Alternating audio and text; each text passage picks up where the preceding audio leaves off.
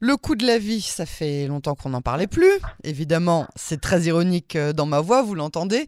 Euh, mais là, ça commence à prendre des proportions qui sont euh, assez peu compréhensibles. Et pour nous faire de l'ordre dans tout ça, on a fait appel à notre spécialiste en politique, société et consommation israélienne. J'ai nommé bien évidemment Yael Ifra. Bonsoir Yael.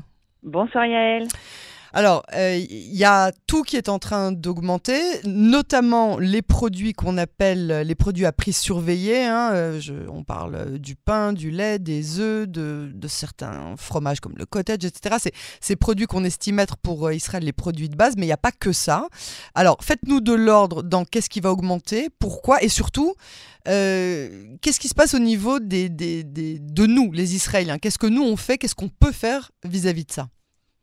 Alors, euh, oui, pour faire un peu d'ordre, donc euh, ça fait maintenant à peu près euh, un an et demi euh, depuis janvier euh, de 2022 qu'on assiste à euh, des annonces puis à effectivement des événements d'augmentation de prix dans la totalité des secteurs de produits alimentaires, donc tout, tout, tout, avec donc, on s'en souvient Yael, hein, l'année dernière, les, les annonces d'augmentation des supermarchés, mmh, mmh. suivies par les annonces d'augmentation de OCM avec le boycott des pâtes, donc ils ont dû mmh. reculer.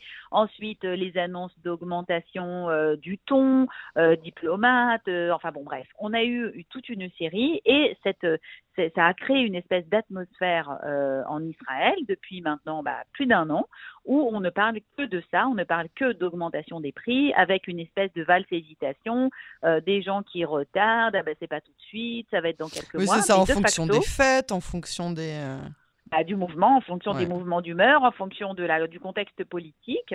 Et donc, effectivement, euh, ce qui se passe, c'est que euh, tout a augmenté de façon assez spectaculaire depuis l'année dernière. Le dernier indice des prix qui a été publié, euh, c'était celui qui datait d'avant Pessar. Hein, donc, les augmentations ont été pour beaucoup repoussées après. on était déjà sur 7% sur un an. Hein, donc, et je dis toujours, on va me dire en France, c'est 15%, mais on part pas du tout des mêmes niveaux de mmh. prix. Hein. Et puis, surtout en France, il y reste des distributeurs euh, il reste pardon des supermarchés euh, qui sont qui font du hard discount, qui a la possibilité d'acheter vraiment des prix euh, des produits de base à des prix planchers, tandis qu'en Israël ça n'existe pas. Hein. il n'y a pas véritablement de, ces produits-là. Donc là, les, ménages sont beaucoup plus touchés. Donc ça, c'est une première chose. Et là, ce qui s'est passé et qui a un peu mis le feu aux poudres les derniers jours, c'est l'affaire des produits laitiers. Alors, je me permets de corriger juste une chose que vous avez dit au début, Yael. Oui. Le cottage n'est pas surveillé. Ah, pardon. justement pour ça qu'il y a eu la révolte du cottage. Hein, c'était parce que le D'où mon erreur. Mmh. Il avait été sorti de la supervision et dès qu'il est sorti de la supervision, il a augmenté de façon spectaculaire. Oh et donc, c'est pour ça que les, que les Israéliens étaient, avaient, avaient, avaient protesté. donc, les produits laitiers qui sont, euh, qui sont supervisés, bah, c'est le lait euh, en carton et en sac, c'est le fromage blanc, c'est le fromage jaune euh, ordinaire, c'est tous les produits que plus personne ne consomme en Israël, comme le échelle, le guil, mais aussi la chaménette. Bon, voilà. Donc, beaucoup, quand même une, certaine, un, certain nombre de produits qui sont vraiment des produits basiques hein, qu'on achète euh, tout le temps. Mhm. Et donc, euh, euh, ce qui s'est passé, c'est que il y a eu un bras de fer qui dure maintenant depuis plus d'un an entre donc les laiteries et le gouvernement et les exploitants, donc les producteurs de lait, qui sont donc les trois parties impliquées dans le marché du lait, qui, je le rappelle, est donc un cartel organisé par l'État euh, entièrement contrôlés par l'État et les acteurs dont je viens de parler, où euh, sont fixés aussi bien le prix de vente au consommateur, donc final, que le prix auquel les laiteries, donc Tnuva, Tara, etc., achètent le lait aux producteurs. Et donc, dans ce marché euh, qui est complètement verrouillé de toutes parts, tout le monde donne des coups de pied en essayant de, s'en sortir de la façon la meilleure. Donc, il n'y a qu'un seul gagnant, hein, véritablement, dans l'histoire, c'est les, producteurs de lait, hein, donc voilà, qui vendent leur lait brut aux laiteries à un prix euh, défiant toute concurrence. Il n'y a pas de concurrence, donc évidemment c'est une expression qui va nous faire rire, mais en gros qu'ils les vendent à un prix extrêmement élevé euh, qui n'a rien à voir avec le prix euh, du lait brut en Europe ou même aux États-Unis.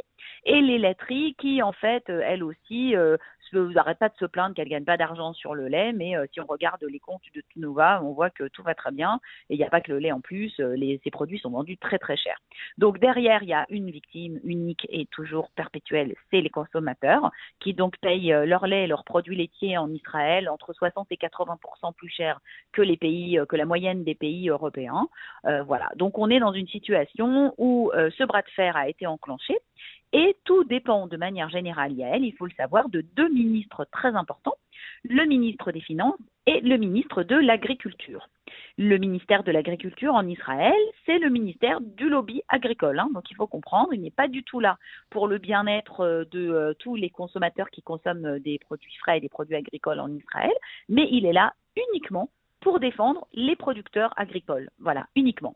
Donc, quand le gouvernement dit du changement a été au pouvoir pendant environ un an, eh bien, il y a eu quelque chose d'assez spectaculaire qui s'est passé, c'est que pour la première fois euh, de l'histoire d'Israël, quasiment, a été mis au ministère de l'Agriculture un ministre qui n'était pas issu du lobby agricole.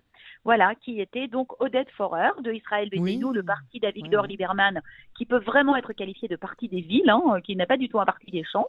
Voilà, donc euh, Avigdor Lieberman et son parti sont, euh, donc évidemment, c'est issu de la LIA de, de russe, hein, mais c'est surtout évidemment à l'intérieur de ce parti, il n'y a pas de kibbutznik, il n'y a pas de moshav, il n'y a vraiment euh, que des personnes qui plutôt vivent en ville et qui n'aiment pas du tout l'économie administrée, hein, parce qu'ils en ont déjà goûté un petit peu de là d'où ils viennent. Donc eux, ça les, ça leur plaît pas du tout. Et donc, pour la première fois, on a eu un couple exécutif qui était euh, Avigdor Lieberman, Odette Forer, et qui se sont dit qu'ils allaient s'attaquer au lobby agricole, d'où vous vous souvenez toutes les réformes qui ont été annoncées l'année dernière. Donc, la réforme des fruits et des légumes, qui donc n'a jamais eu lieu. Euh, bon, la suppression quand même des taxes. Pourquoi ça n'a jamais eu lieu? À quel bah, moment ça a, été, freiné, freiné? Ah ben, Ça n'a jamais été voté à la Knesset, parce qu'à la Knesset, euh, les députés de tous les partis euh, qui constituaient le, donc les soutiens du lobby agricole se sont, euh, se sont ligués contre la loi, et donc y compris la coalition a voté contre. Mmh, voilà. D'accord. par, par, exemple, le parti Avoda, avec Ram Shefa qui représentait l'équipe Boutznik, mais aussi à Meretz, on avait aussi des représentants du lobby agricole, et donc ils ont voté contre la loi qui était une loi de la coalition. Donc vous voyez comme quoi. Alors bon, bref, tout ça, ça s'est passé l'année dernière.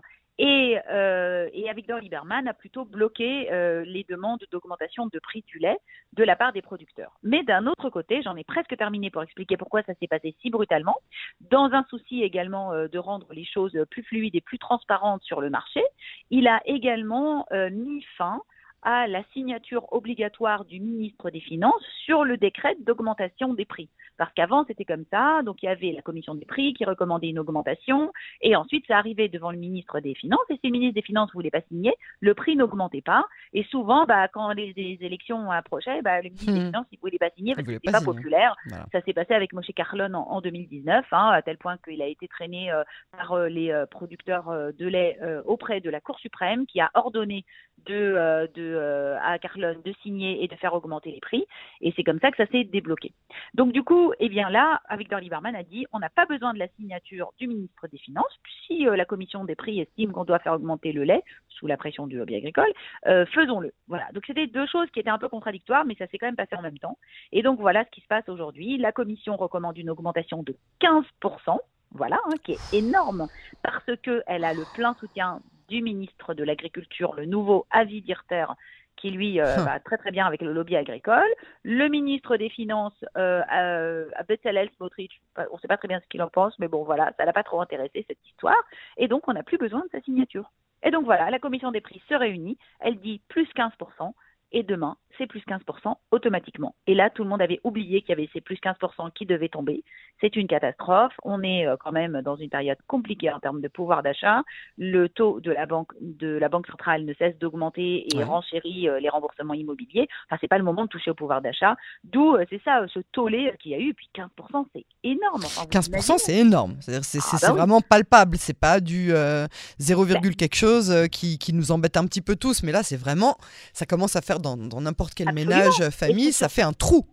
Et surtout le lait en Israël, puisque le prix est fixé par le gouvernement. Si on était dans un marché concurrentiel, vous imaginez bien qu'aucun producteur n'augmenterait son prix de 15% parce que plus personne ne lui achèterait son lait.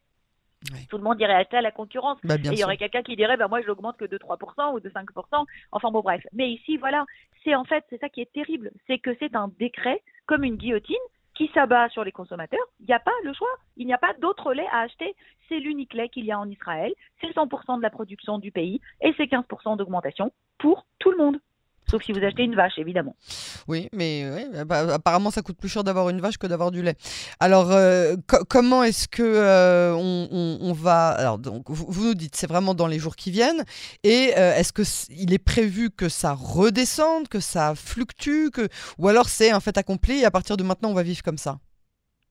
Euh, bah, il y a eu une, quand même une, une crise de panique euh, au niveau euh, du gouvernement quand ils se sont rendus compte que ça allait être extrêmement impopulaire. Euh, donc euh, le euh, ministre des, alors le, premier ministre, le ministre des Finances ont essayé d'adoucir un petit peu le décret et d'aller voir les laiteries. Donc Tnuva, Tara, qui avait donc obtenu ces 15% qu'a réclamé depuis très longtemps, et donc ils ont réussi à se mettre d'accord avec une espèce de compromis où on va augmenter de 9%. C'est quand même pas rien, hein, ça fait un shekel quasiment. On va augmenter de 9% le prix du lait et ensuite le reste de l'augmentation sera soi-disant, Yael, étalé sur les trois années à venir.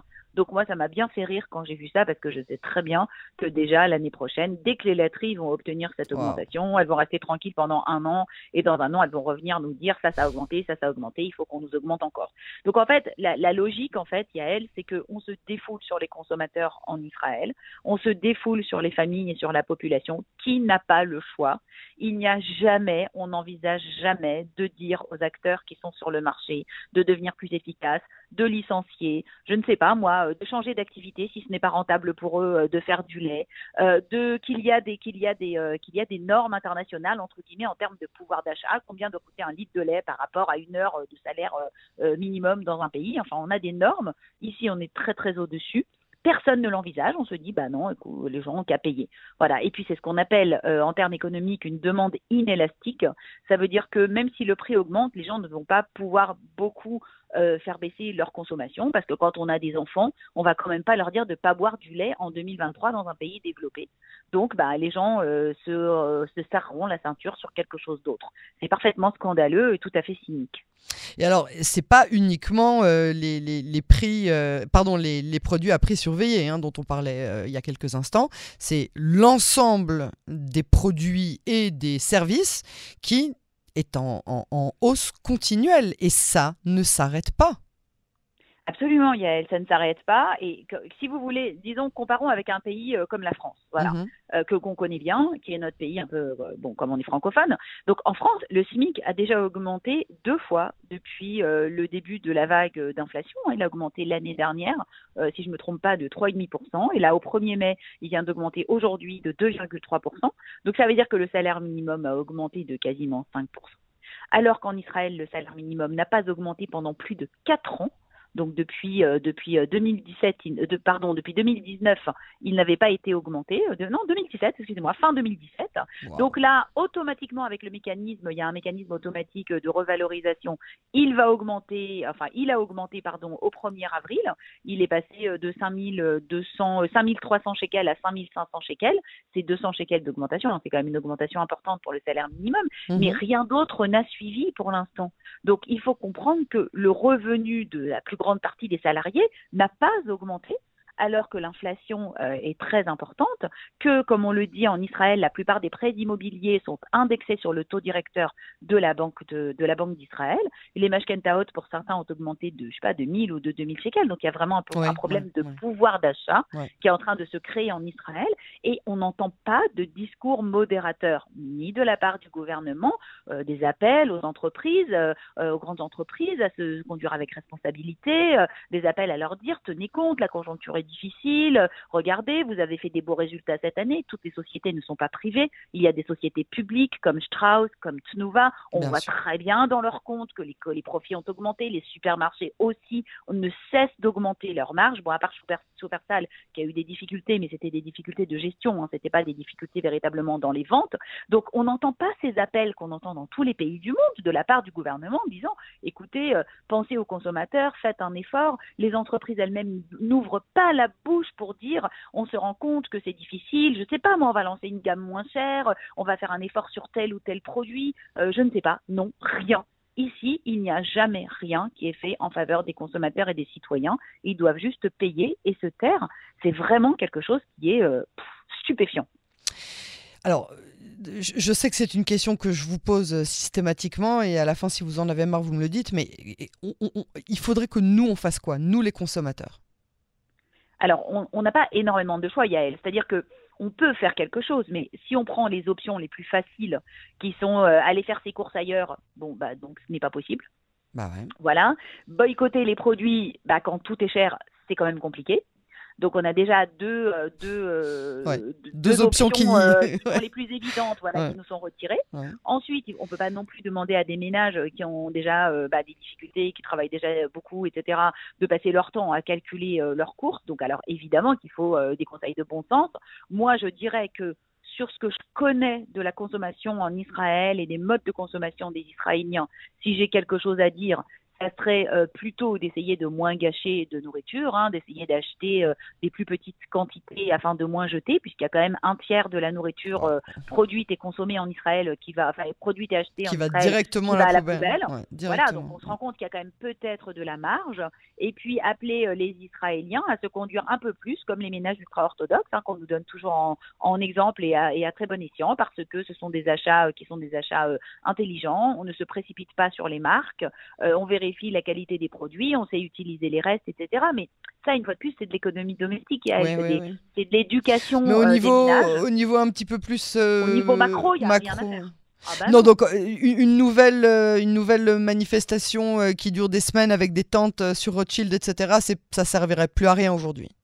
Bah, c'est pas que ça servirait à rien, c'est que la conjoncture euh, n'est pas du tout, n'est plus du tout la même. Euh, je pense que le coût de la vie, euh, c'est vraiment très compliqué en Non, mais donc c'est un fait accompli ce que vous nous dites. Vous, vous êtes en train de nous dire, c'est comme ça, ah et en fait, il n'y a rien à faire il n'y a pas rien à faire. Il faudrait que les consommateurs s'organisent, mais ça va prendre euh, des années. Il faudrait qu'ils le veuillent déjà.